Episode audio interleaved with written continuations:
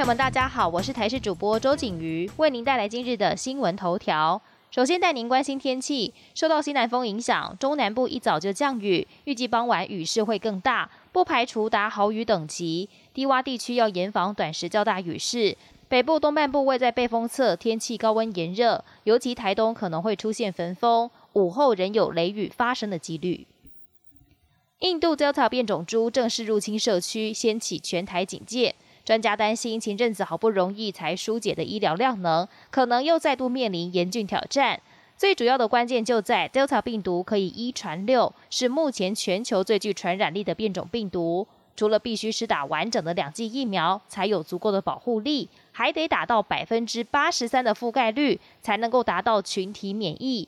但也有专家认为，现有的证据无法证明 Delta 病毒传播力更强。更重要的还是要做好个人防护。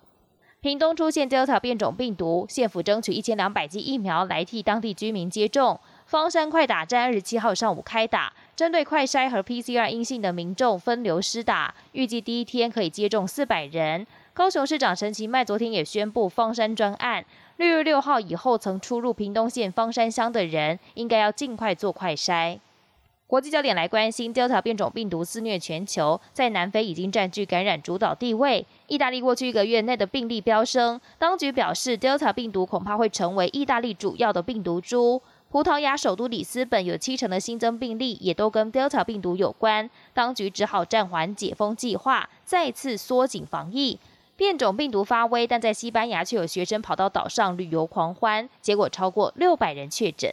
Delta 病毒蔓延全球，它的传染力远比原始病毒强大。中国传染病专家钟南山也特别警告，过去的密切接触者概念已经不适用。现在只要跟感染者在发病前四天处在同一栋建筑内，都算是密切接触者。